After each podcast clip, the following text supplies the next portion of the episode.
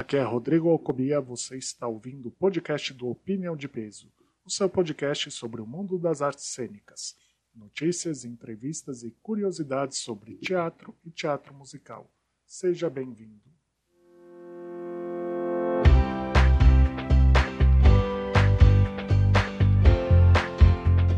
Estamos no ar, estamos prontos para começar mais um episódio do Web Debate. Na bancada virtual tenho as minhas parceiras de programa, Miriam Spritzer. Olá, ouvintes, tudo bem? Bom estar de volta aqui. E para quem quer me seguir o conteúdo de Nova York, cheio de cultura e entretenimento, é arroba Spritzer. E Rebeca Celso. Olá, tudo bem, pessoal do Brasil? Quem quiser seguir um conteúdo sem muito conteúdo, uma coisa assim meio bobinha mesmo, é arroba 33dentes, que são as minhas produções. E para quem gosta das artes transformistas nacionais, arroba Biba com dois B, ponto de, ponto bu com dois Os, a minha drag.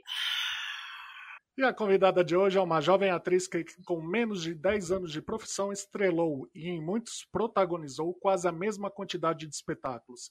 Assim como uma de suas personagens, ela desafiou a gravidade da carreira e assumiu seu lugar no céu artístico. Com vocês, Mira Ruiz. Fiquem conosco. E pode ser que a gente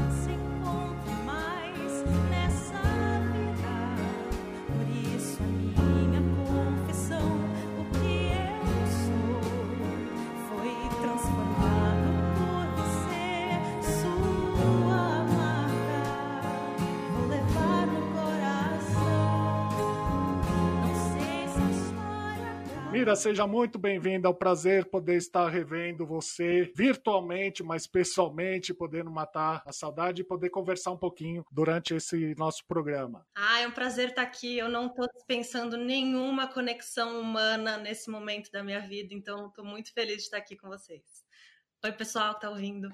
A gente estava até falando sobre isso no começo. Eu queria saber como é que você está, como é que está sendo esse período para você, porque a gente sabe, né, que vocês artistas estão passando uma coisa muito mais difícil, né? Vocês não estão podendo trabalhar, mas uh, recentemente você fez o seu último show, pode pelo menos ter um pouco desse contato humano. Como é que está sendo isso para vocês? Olha, eu acho que a gente sempre tem que introduzir esse como você tá com a total consciência de que é claro que estamos todos em barcos muito diferentes nisso aqui, né? Assim, então eu dentro da consciência dos privilégios que eu tenho, de, da ajuda que eu tenho da minha família, tudo isso dentro desse contexto não está fácil também, tá? Foi muito principalmente esse ano me pegou muito o lado psicológico da coisa, eu fiquei muito sugada pelo governo, como eu acho que também meio que tem que ser, porque eu acho que a gente tem que estar muito atento a tudo que está acontecendo.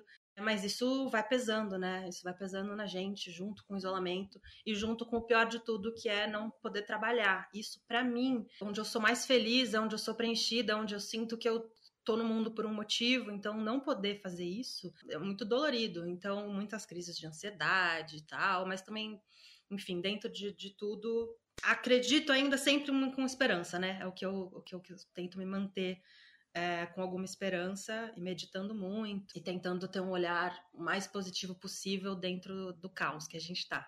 Antes de passar para as meninas, só fazer uma complementação, porque eu fiz essa pergunta também, acompanhando você através das mídias, também vi a importância que você teve durante essa pandemia, você junto com a Fabi Bang, que criaram o Fundo Yasmine, né, que é um fundo para suporte financeiro para profissionais dos bastidores do teatro musical. Né? Se você pudesse falar um pouquinho sobre o fundo, as ações que vocês fizeram durante ah. esse período que a gente está vivendo com essas restrições. O fundo surgiu numa conversa que eu estava tendo na madrugada durante a quarentena, eu e Fabi. A gente estava comentando sobre a Yasmine, que foi a camareira da Fabi na época do Wicked. E ela comentou, cara, a Yasmine tá grávida, nada vai voltar tão cedo enfim, todo aquele comentando sobre o, o caos de tudo, a gente falou, a gente vamos tentar fazer uma vaquinha para ajudar ela.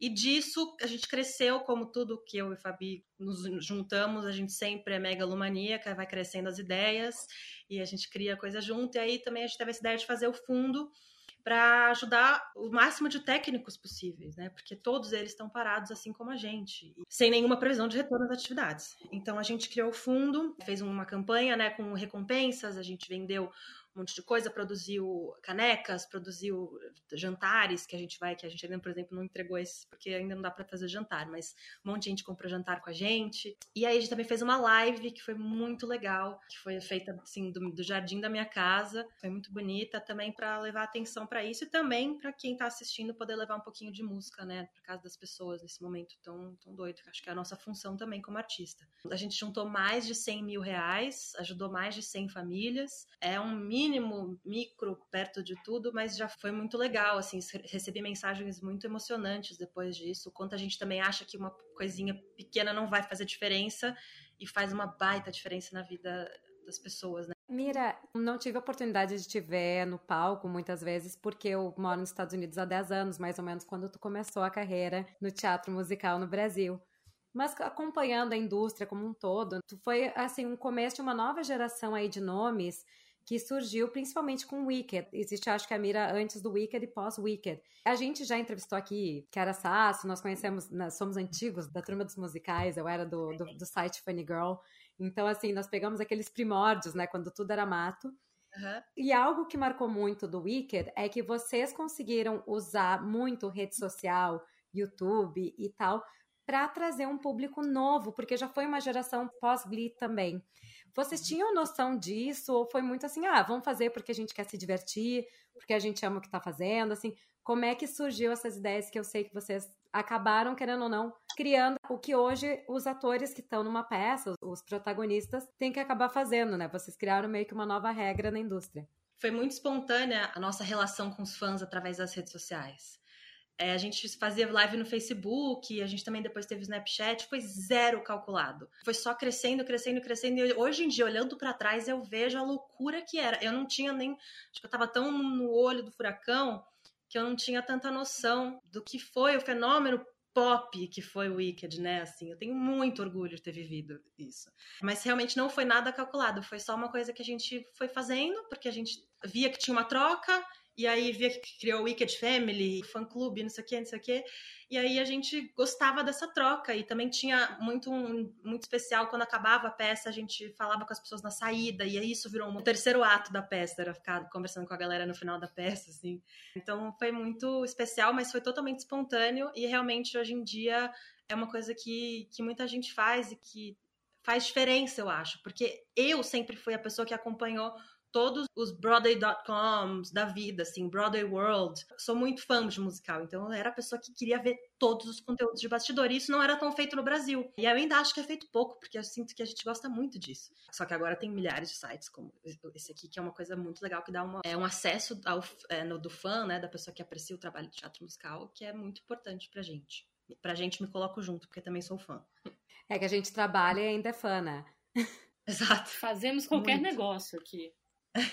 Eu ia falar desse fenômeno do Wicked, que o Wicked ele é um fenômeno mundial. As pessoas são apaixonadas e enlouquecidas e eu vou, vou me incluir aqui por Wicked, porque a primeira vez que eu assisti, eu falei: esse musical está falando da minha vida. Sou eu, entendeu? Eu, eu quero voar, eu quero desafiar a gravidade. Gente, aqu aquela pessoa era eu. Eu chorei copiosamente, eu quase não saí do teatro porque eu tava com vergonha da minha cara, de tão inchada que eu tava. Então, o Wicked já é esse fenômeno, mas eu acho que aqui no Brasil ele tomou uma dimensão muito louca que foi de retomada a paixão pelo musical. Então, vocês trouxeram um povo novo que não só é apaixonado, como descobriu coisas que não sabia que existia ainda, graças a vocês eu me sinto parte disso e muito com muito orgulho, porque como eu falei, eu gosto, fico feliz do teatro musical crescer, né, e ter ganho tantos novos fãs, assim, são pessoas novinhas, eu sei o quanto o teatro é importante para as pessoas, então é muito legal de ver isso acontecer. Eu preciso dar crédito, na verdade, para o Luiz Bellinelli, que era do marketing da Time for Fun na época, e o Luiz é um, uma pessoa um doce, eu amo muito ele de paixão, a gente é super amigo até hoje. E ele também colocou a gente num, nos portais de cultura pop, que necessariamente não eram focados em teatro, e isso trouxe pessoas, porque o teatro musical é pop. Então ele ajudou a mostrar pra gente o quanto isso era importante, sabe? Trazer essa coisa da cultura pop pro teatro, pro teatro musical. E aí ele também foi abrindo a nossa cabeça para isso. Eu dou aula para turmas de 40 alunos, assim, acho que eu já tô na minha quarta ou quinta turma de 40 e poucos alunos, e todos novinhos, de 13, 14, 15 anos, querendo entrar para o teatro, para o teatro musical. E dá muito orgulho de, de fazer parte disso. Assim. É muito engraçado tu comentar isso, porque o Wicked também nos Estados Unidos, quando começou, ele também teve um viés mais pop de para MTV, de TV que os outros musicais às vezes não faziam, porque ele queria realmente atingir esse público que não era do teatro musical, que era o teenager. Bom, quem escreveu Wicked foi Steven Schwartz, todos nós aqui sabemos. O que vocês não sabem é que quem quebrou a matéria avisando que Wicked ia para o Brasil finalmente fui eu. Tá? Numa entrevista casual com Steven Schwartz, ele tinha acabado de confirmar aquela tarde de que ele levaria o Wicked para o Brasil, que finalmente estava saindo. O Steven Schwartz é uma pessoa queridíssima, já foi para o Brasil fazer workshop, ele é super apaixonado pelo Brasil, apaixonado pelo teatro. E então eu queria saber como é que foi a tua relação com ele, porque eu sei que ele se envolveu muito com a produção do Wicked no Brasil. Nem que tenha sido por trás, assim, um pouco, mas ele foi bastante envolvido.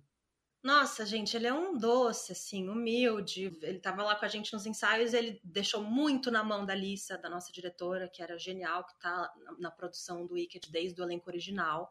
Então, assim, ele foi lá quase como um apreciador, assim, e aí deu um toquezinho ou outro, falou, não, quero mudar o final do No Good Deed, eu quero é, tipo, ele falou, eu tava fazendo para baixo a nota, ele falou, não, faz para cima, se joga nisso. E só pequenos toques musicais, principalmente, para conseguir manter a coisa o mais próximo do que ele queria ouvir. Mas de resto, ele foi só um doce, assim, foi lá pra botar a gente pra cima, sabe? O que faz muita diferença. E depois eu lembro também que eu fiz um show com a Fabi, a gente fez o Desafiando Amizade juntas. O Charles e o Claudio pediram, através da da Renata Alvim, enfim, pediram um vídeo para ele, para ele mandar um beijo pra gente. Ele também mandou um, um, um vídeo, um beijo para as minhas bruxas brasileiras. Eu queria pegar essa parte da Mira, que tanto você, Rebeca, quanto a Miriam falaram. Foi até uma frase que ela deu para algum jornalista, dizendo que ela é essa parte de uma geração de transição entre a primeira nova geração, que foi que veio com os musicais de 2000, os atores mais velhos que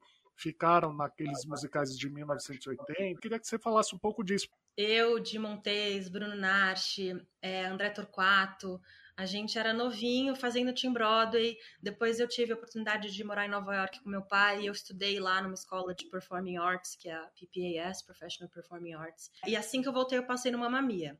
Tudo isso foi num lugar de hobby, apaixonada, estudando para isso, porque eu sou uma capricorniana, então até para os meus hobbies eu sou extremamente obcecada e, e, dedicada, mas era hobby. Eu não imaginava trabalhar com isso, não imaginava ter uma carreira com isso. Eu queria, eu queria fazer moda, eu queria ser jornalista, eu tinha essas duas coisas em mente. E aí eu passei numa mamia, e depois eu já emendei o Fame. Aí eu falei, caraca, eu acho que dá para viver disso. E aí eu tive, graças a Deus, o apoio dos meus pais também. Só que aí eu dei uma pausa, falei, peraí, então deixa eu preciso vou complementar meu estudo. Meio que a minha formação foi sendo já profissionalmente, tanto em cena quanto daí fazendo essas pausas que eu fazia para estudar, porque eu sempre tive isso em mente como meu foco tinha que ser não me contentar com tá rolando trabalho, porque eu queria ser sempre melhor naquilo, entendeu? Não só pegar trabalhos. Então, assim que eu acabei o Fame, eu tirei uma pausa e fui me formar em teatro mesmo no Lee Strasberg, em Nova York também. Fazer aulas de canto com a Mary Satrakian também na época, enfim. E também, cada vez mais agora, a gente tem muita gente incrível para a gente se especializar aqui. Acho que a gente sempre teve, mas meu pai morava lá, eu também era apaixonada por Nova York, pela Broadway, e aí eu pude ir para lá estudar. Então foi isso, a formação foi também sendo muito em cena, e aí com essas pausas para paralelamente desenvolver também o meu meu craft, né? Como é que fala em português? Uh, a minha arte. Mas, nossa, eu passei por uns perrengues por causa disso, porque na época do Mamamia, cara, eu era muito. Eu tinha 17 anos, eu era muito crua. Eu lembro que eu, quando eu olhava, tava do meu lado o Saulo Vasconcelos, a Chiara Sasso, a Paula Capovilla e eu falava, meu, eu não sei nem o que eu tenho que fazer com essa partitura. E eu lembro que eu colava da Paula Capovilla, que ela sentava do meu lado, assim, e tudo que ela fazia eu grifava igual. Era um perrengue, mas foi uma, foi uma aula. E eu também brinco que foi uma aula, assim, a Sophie, a primeira vez que eu fiz Sophie, gente, subi a cortina, eu tinha 17, 18 anos ali, é, 1.500 pessoas no teatro abriu na época, né? Então, uma escola pressão alta. Sim mas foi muito bom para mim também. Foi tipo assim, se joga aí, vai criando coragem e é isso aí.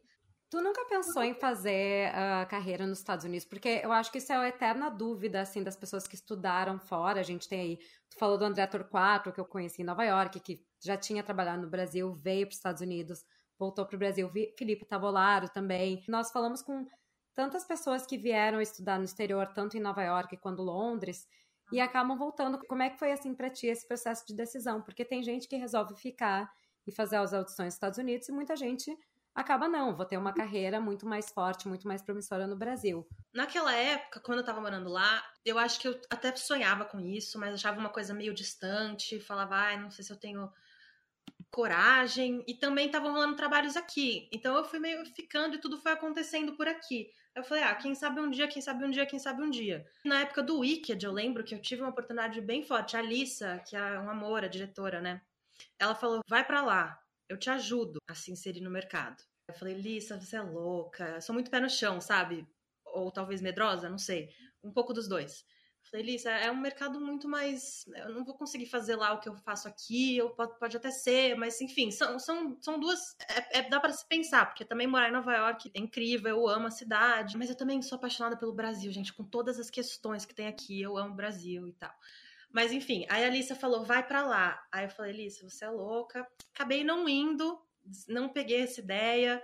Então, assim, realmente a oportunidade veio e eu não sou fechada a ela até hoje. Eu acho que a vida vai levando a gente para onde a gente tiver que estar. Tá. Já fiz alguns testes para Netflix gringa, é, já fiz algum teste para Broadway também que rolou uma vez. Então, assim, não é uma coisa que eu me fecho, mas tem uma coisa em fazer arte no meu próprio país que eu não sei se é muito sonhador da minha parte, mas eu acredito muito nisso, assim. Então, acho que é ao, mesmo tempo com o medinho que rolou, e, e, lá é um mercado diferente, assim, eu acho que vai, aqui é um pouco mais aberto para mim nesse sentido.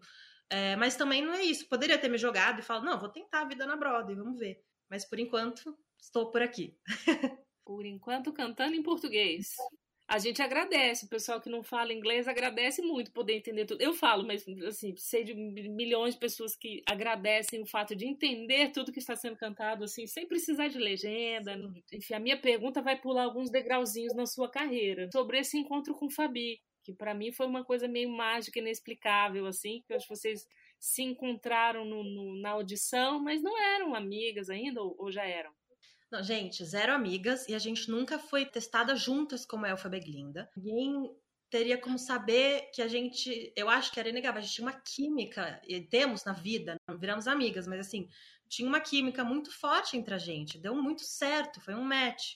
E a Lissa nunca testou a gente, cara. Ela é muito incrível por isso, ou talvez até ninguém poderia imaginar e foi só uma coisa de Deus que era pra ser, e aí a gente deu esse match de energia, mas a gente não tinha se testado. É engraçado que eu sempre que eu via a Fabi, antes de rolar o Wicked, assim, eu sabia que tinha alguma coisa ali que a gente poderia se dar bem, assim, era uma sensação. Talvez porque eu admirasse ela, não sei, porque eu era um pouco mais jovem, achava a carreira dela legal, achava, achava o santo batia. Santo batia. Apesar de que a primeira vez que a gente se falou na vida, eu fui falar com ela, era no teste do Família Adams. Eu falei, ai, Fabi, eu era um neném, né? Eu falei, Fabi, você tinha que dar um jeito de cantar Vandinha. É, porque sua cara, eu fui toda fofa tentar falar com ela e ela falou uma coisa tipo assim: eu só trouxe essa opção. Porque é o jeito da Fabi. A Fabi é super a cara dela falar essas coisas. E eu, na época, eu falei assim, ai, a Fabi Bang, acho que ela achou que eu, sei lá, não devia ter falado isso, será que eu ofendi? Foi engraçado a nossa primeira interação. E aí ela fala que ela, que ela nem lembra disso.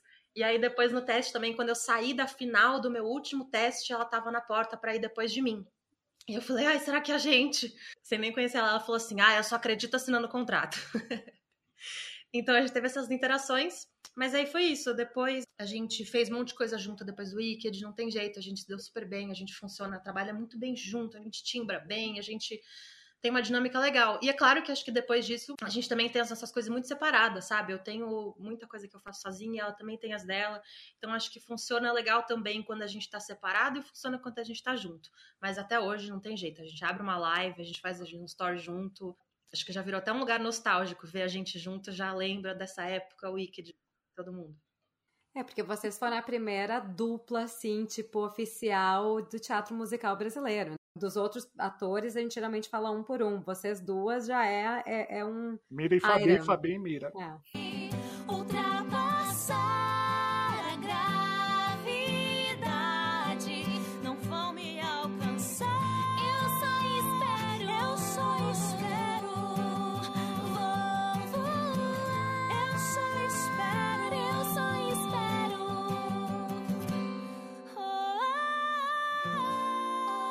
Mas eu queria saber então, Mira, já que você falou disso, que vocês não fizeram teste juntas e foi por acaso que a gente sabe que não existe, mas como é que foi a primeira vez que vocês estiveram então juntas? Como é que foi esse perceber essa comunicação que vocês atores têm, a troca de olhares, a troca de mensagens, o escutar?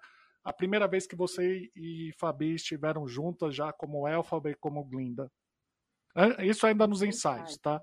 A gente teve trabalho de mesa no Wicked, o que é bastante raro de acontecer em musical, então a gente passou a primeira semana toda só decupando o texto. A Lisa descreveu exatamente o que estava acontecendo em cada fala do texto, cada momento. Foi um trabalho muito precioso que ela fez com a gente.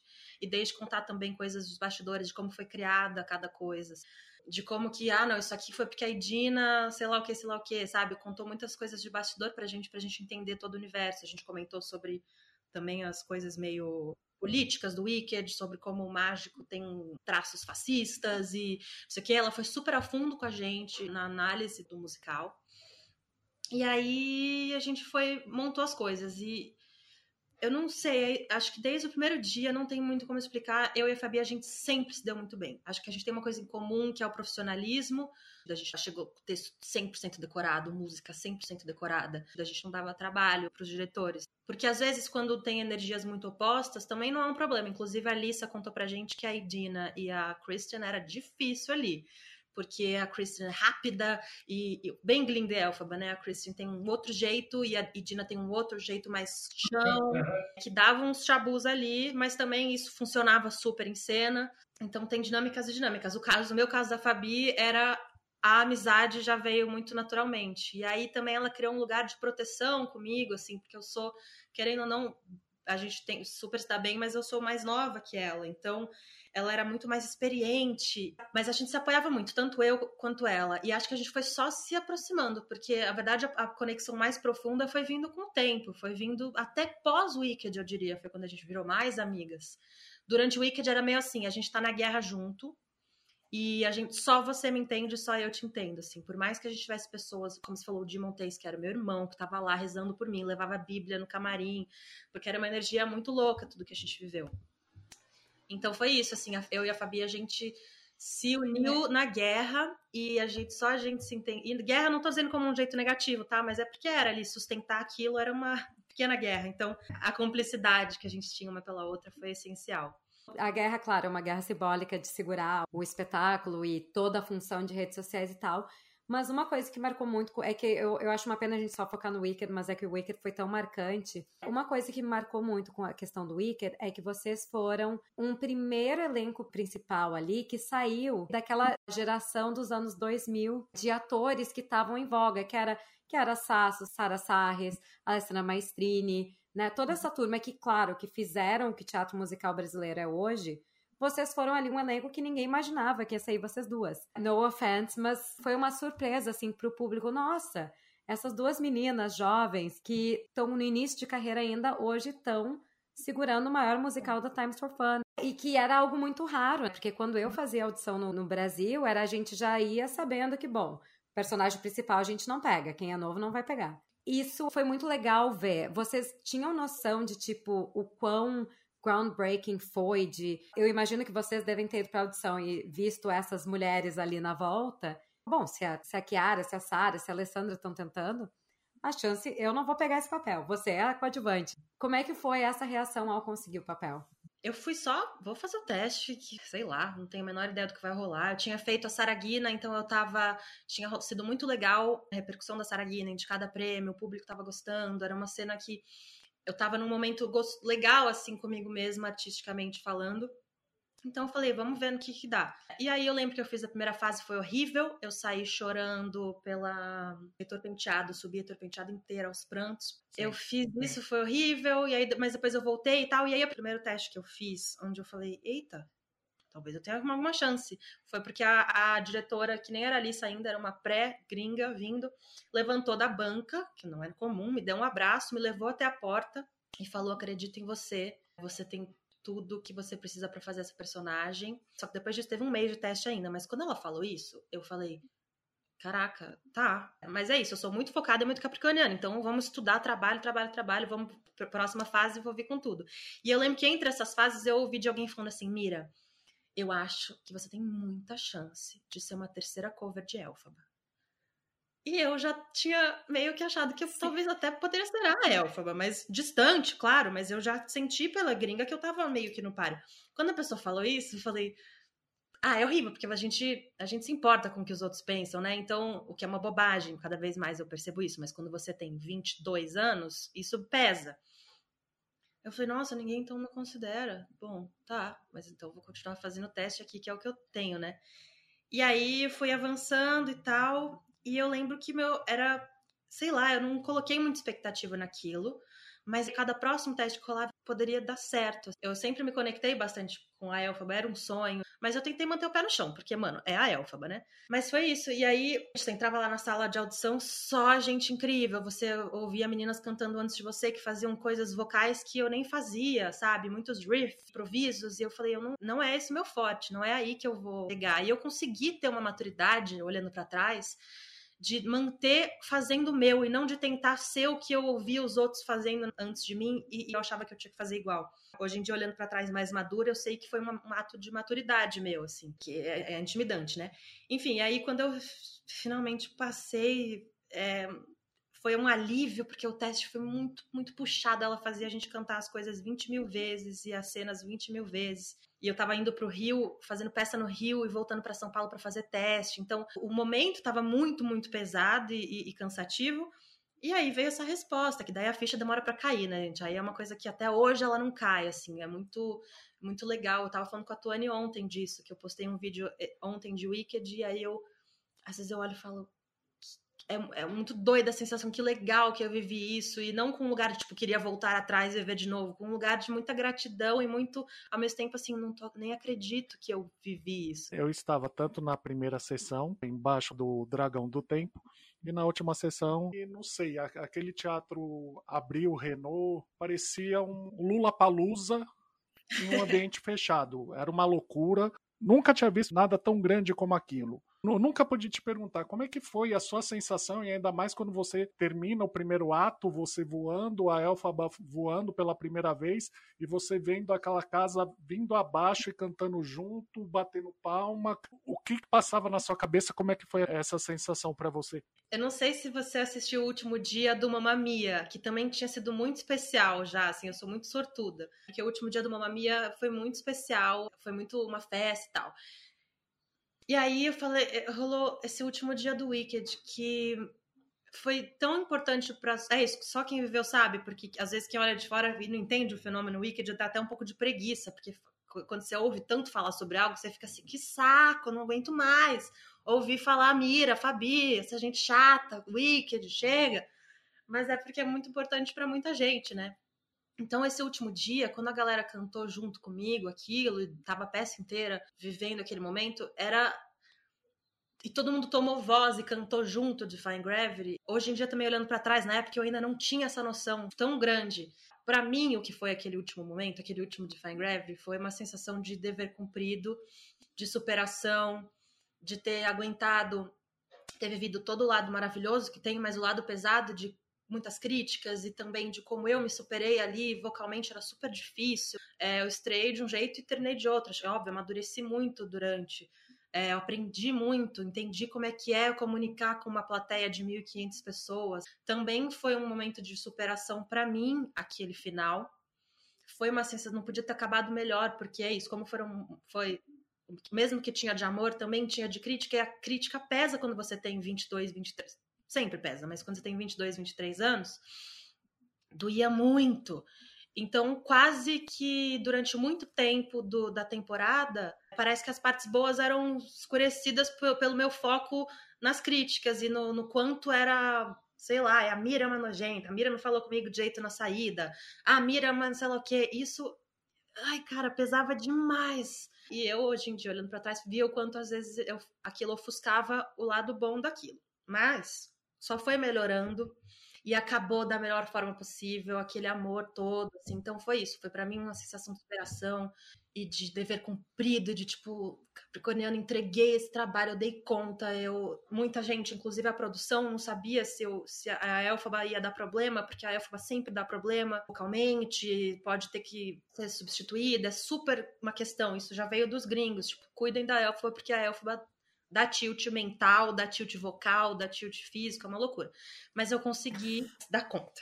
E aí teve o lado também dos fãs tomando voz e cantando, porque era um momento de todo mundo, além de mostrar gratidão por toda a temporada, de viver aquilo, porque todo mundo se sente um pouco elfo, um pouco linda, mas o Define ele é um momento de, de catarse, de tipo você você botar uma mulher verde a diferente, a underdog, a que sofreu bullying, enfim, voando e tomando rédeas do seu poder. É, é, é uma imagem, não é à toa, né? É, então era todo mundo meio que todo mundo sendo elfaba ali, sabe? Então foi essa força que teve. Não era só do ah, eu acho a Mira um máximo, eu acho a Fabi um máximo, eu acho o Wicked um máximo. Era eu estou ali voando com aquela mulher e hoje eu estou inclusive cantando junto com ela. Então viver isso é foi uma loucura, assim, uma loucura. Era tipo show do Justin Bieber mesmo, como você falou. É, e, e, toda vez que eu lembro, eu fico emocionada, porque foi só quem viveu sabe o que, que foi aquilo, energia.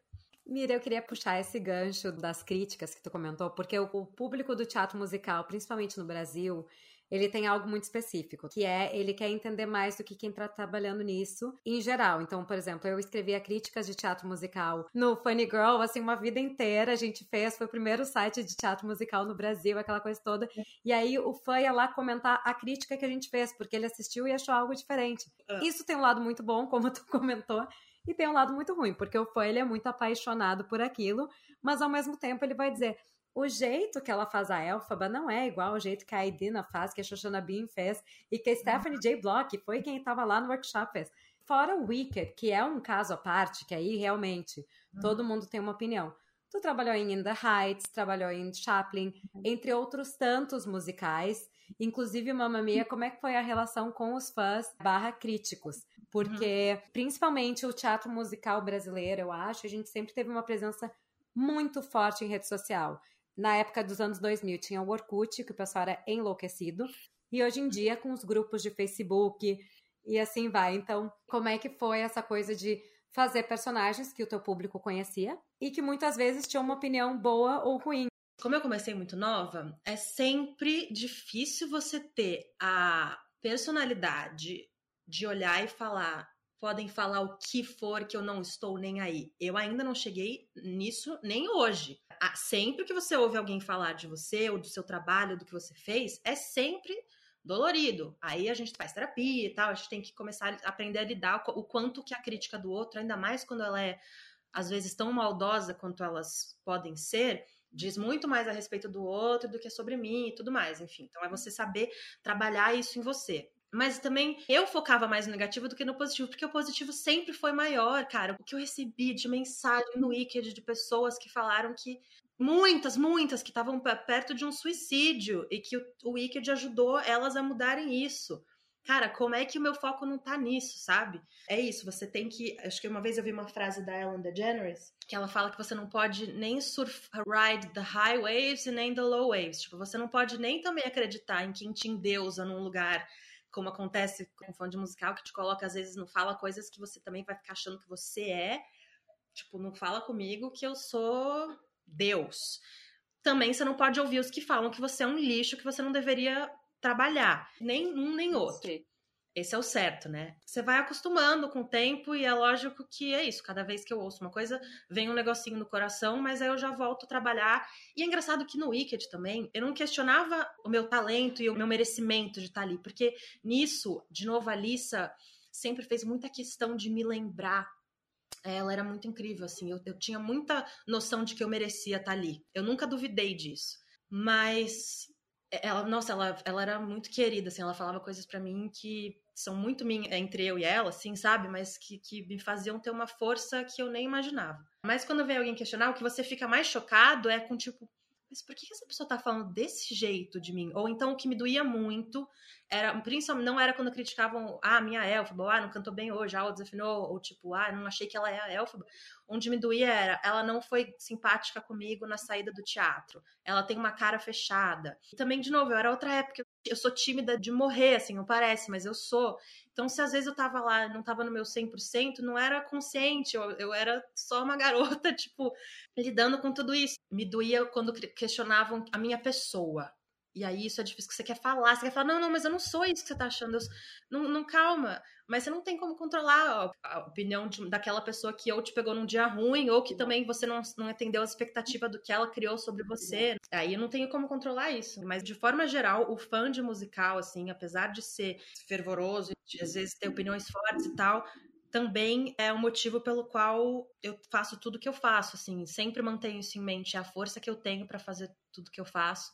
Os shows que eu faço, que a galera tá me acompanhando até hoje, que eu tô fazendo show de música pop e lota e a galera vem, vem junto e, e acredita em mim, e manda mensagem dizendo que tá orgulhoso da minha trajetória.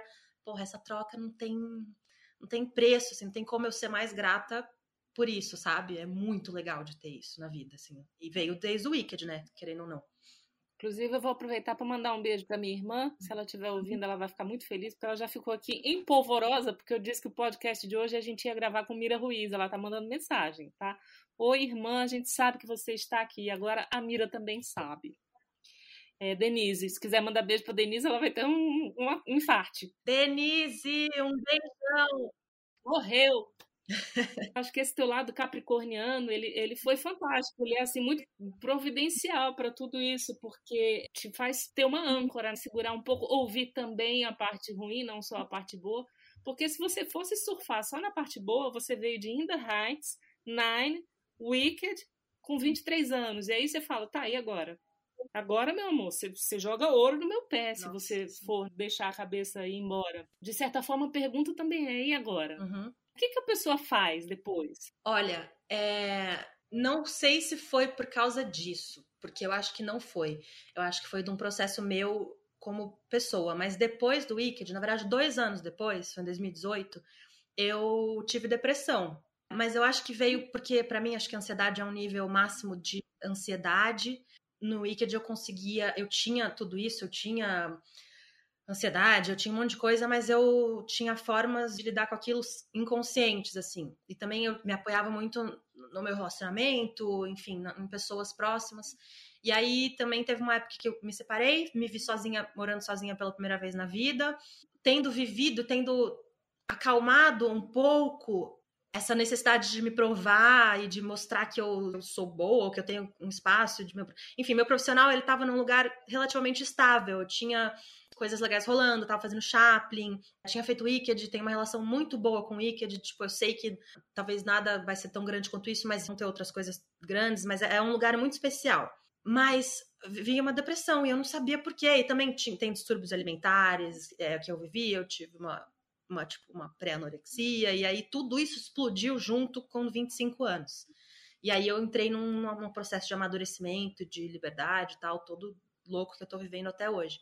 Então, esse você falou meio que, que vem depois, foi por um lado bom ter acontecido cedo. Eu percebi o quanto fazendo tudo isso, não necessariamente eu estava feliz. E aí também eu comecei a descobrir que, na verdade, felicidade não é bem o que a gente acha, enfim, todo aquele processo que eu não sei se vocês já viveram, mas que existe. Aí eu ficava tipo, cara, mas eu vivi tanta coisa incrível e mesmo assim eu tô.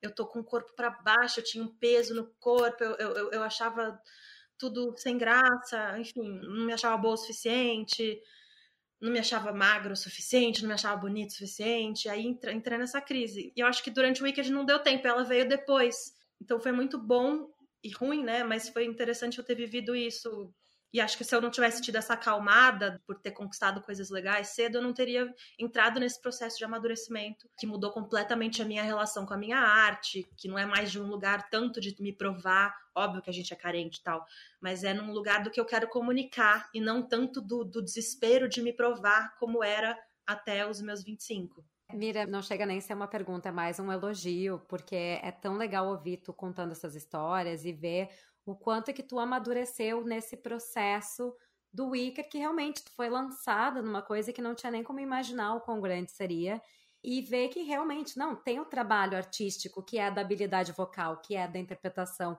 que é a questão técnica, né, do craft que a gente falou. mas tem todo um trabalho emocional que tu, como pessoa, tá passando hoje. E assim, a gente vê hoje uma, uma mulher adulta, bem resolvida. Então, eu não sei o que os teus fãs que reclamaram falaram, mas eu tô te achando um amor de pessoa, tá? Julgo eles, porque realmente, assim, tu poderia ter tudo para se tornar uma pessoa que daqui a pouco ficasse meio diva, meio arrogante, porque tu conquistou muitas coisas muito cedo.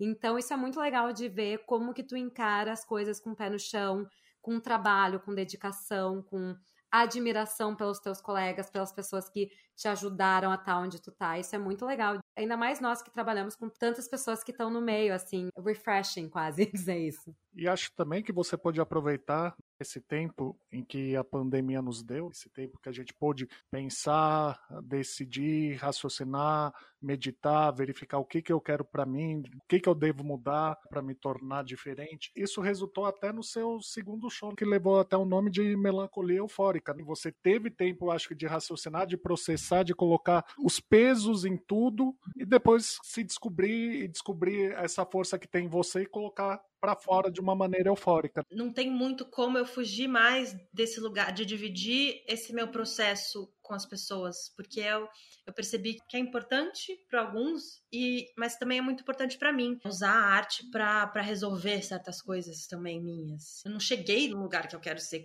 que eu quero estar como mulher, sabe? Que eu quero estar, mas dividir isso é num trabalho mais autoral e também eu quero fazer um trabalho de música autoral agora, que é o que eu estou buscando nesse, nos próximos meses, é uma coisa que, eu, que me interessa muito, assim, de, tipo, tomar conta da narrativa do que eu quero passar como, como artista, assim, de fazer histórias que eu acredito. E o Melancolia Eufórica veio desse lugar de, tipo, cara, eu não... Tá tudo muito zoado, o que que eu vou... Tem espaço eu me identifiquei muito ontem, eu assisti o especial do Bo Burnham, que é um especial de comédia, e ele fica zoando o fato de, tipo, mano, eu sou um branco, um cara branco privilegiado, eu tenho para alguém que quer ouvir minha comédia, o que, que eu vou fazer? E era meio o sentimento que eu tinha de, tipo, o Brasil tá lascado, o que, que eu vou falar, o que eu vou cantar, que eu como é que eu vou me comunicar com as pessoas, e aí eu comecei a perceber também que existe tristeza na felicidade, não sei o quê, eu comecei a olhar para essas antíteses de sentimento, eu falei, cara, então é isso, eu preciso levar isso para as pessoas, levar exatamente o que eu estou sentindo, eu não preciso criar nada ou inventar nada ou tentar, eu só quero dividir o meu momento. E aí foi assim que surgiu e eu consegui comprar a ideia de fazer um, um projeto no meio do caos que a gente tá, sabe? Eu amei o nome, Melancolia Eufórica. Acho que, que, que é bem assim, estamos todas, somos todos Melancolia Eufórica. Na Itália na Itália. Todo homem traz o sangue um troço a mais. Na Itália nunca falha. Se ele pega,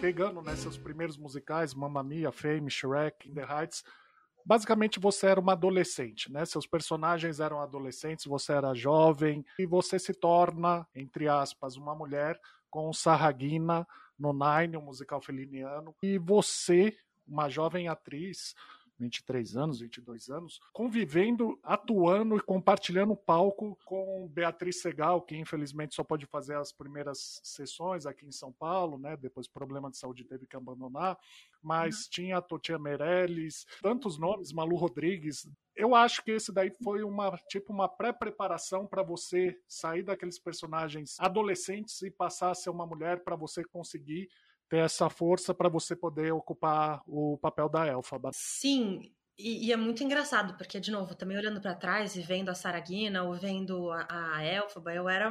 Gente, eu era um neném. E eu não sei como é que eu fazia aquela força lá que, que a galera via, eu não sei de onde vinha, porque por dentro eu era só uma menina muito neném, assim, eu não sei descrever o quanto, criança. É, mas sei lá, alguma coisa eu tenho em mim que, que me ajudou a levar essa força, alguma coisa que vem também em cena muito doida, não sei muito bem o que, que é. Mas me preparou super. Chama boa atriz mesmo, é o nome é esse. é, eu engano todo mundo, pode ser também, é verdade. E aí, cara, eu sou muito grata e eu sou muito observadora das atrizes mais velhas, assim. da Beatriz, da Estela Maria Rodrigues, que eu fiz o, o Company agora com ela, e, e ela virou, assim, uma das maiores referências que eu tenho como artista, e ela é gênia, e a, e a conduta dela de trabalho é genial, e a, a, relação dela com o palco, com o teatro, com o que ela tá fazendo, como ela é, é o pé no chão do pé no chão, sabe? Tipo, isso aqui é, não tem glamour nenhum. A gente está aqui a serviço da história. E às vezes o teatro musical pode, uma vez ou outra, puxar para um falso glamour, sabe? Até porque tem fã, até porque tem figurinos e brilho e não sei o quê. E eu tento sempre passar isso para os meus alunos, porque a gente tem que lembrar que a gente está a serviço de história e ponto, acabou. O resto é resto, assim, claro que é legal ter todo o glamour de vez em quando e tal, mas ele é ele é 1% de tudo que a gente faz. O resto é dúvida, incerteza, caos e, e craft, fazer a arte, assim, isso obviamente é uma, uma visão que eu tenho cada vez mais com maturidade que eu tenho, assim, antes eu acho que sei lá, que, que, nem pensava sobre isso. Eu só queria, de novo, me provar. Meu único foco era esse, nem era história, era mostrar para todo mundo que eu era boa. Mas, enfim, então, observar atrizes mais experientes me inspira muito de também olhar o quanto essa vida é longeva e eu quero, assim, a, a vida da atriz não acaba aos 30, a minha mãe também me ajuda muito com esse pensamento. Então eu só olho e falo, mano, a missão de vida. É, é, tô aqui para sempre, fazendo o que for. Se é trabalho autoral, se é teatro, se é teatro musical, é o que eu escolhi para minha vida. Então não tem nem para onde eu ir. Muda esse tom, abra um sorriso, tudo está bem, tudo normal. Se alguém perguntar, estou sempre estudando.